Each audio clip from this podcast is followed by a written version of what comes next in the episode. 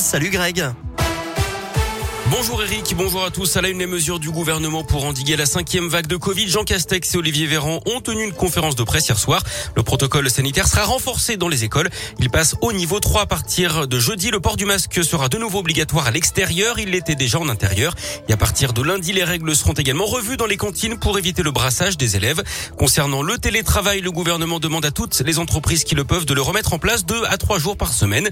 Les discothèques, elles vont devoir de nouveau fermer leurs portes à partir de vendredi pour une durée de quatre semaines. Pour les événements en extérieur comme les marchés de Noël ou la fête des Lumières à Lyon qui commence demain, ils peuvent toujours se tenir, mais un pass sanitaire sera obligatoire dans les zones de consommation, là où on enlève nos masques.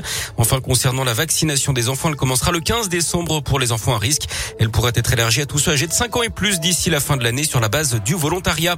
Les contrôles renforcés sur les routes de la Loire après l'accident mortel sur la 89 hier. Deux personnes tuées dans une collision entre un poids lourd et une voiture à Saint-Julien-d'Aude. Tous les axes du département sont concernés par la multiplication de ces contrôles. 28 tués hein, déjà sur les routes du département depuis le début de l'année. En foot, c'est Julien Sablé qui assure l'intérim à Saint-Etienne après la mise à l'écart de Claude Puel. Une situation qu'il avait déjà connue en 2017 après le départ d'Oscar Garcia. Un mot de la météo avec des éclaircies ce matin dans la région. Attendez 4 à 5 degrés ce matin. Ça va progressivement se couvrir cet après-midi avec 8 degrés pour les maximales. Et puis le retour de la pluie sera attendu ce soir. Passez une excellente journée à l'écoute de Radio Scoop.